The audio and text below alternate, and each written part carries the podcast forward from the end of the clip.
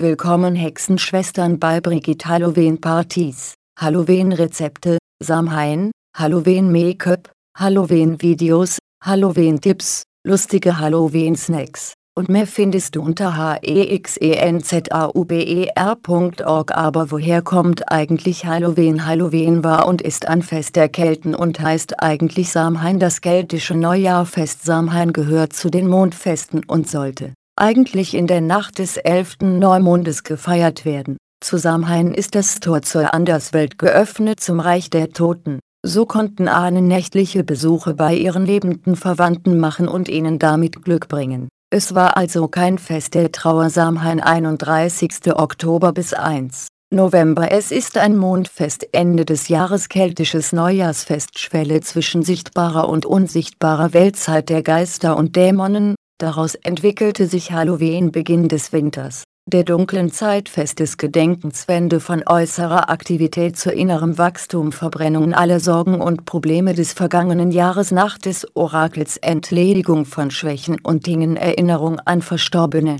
Sterbemonat der Natur So steht am Ende allen Lebens der Tod, er ist aber wieder der Anfang zu neuem Leben und der Kreislauf beginnt von vorne.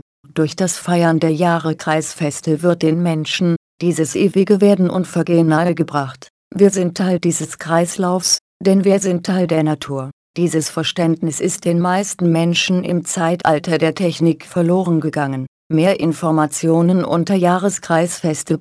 Seid gesegnet von den alten Göttinnen und Götter von Brigitte.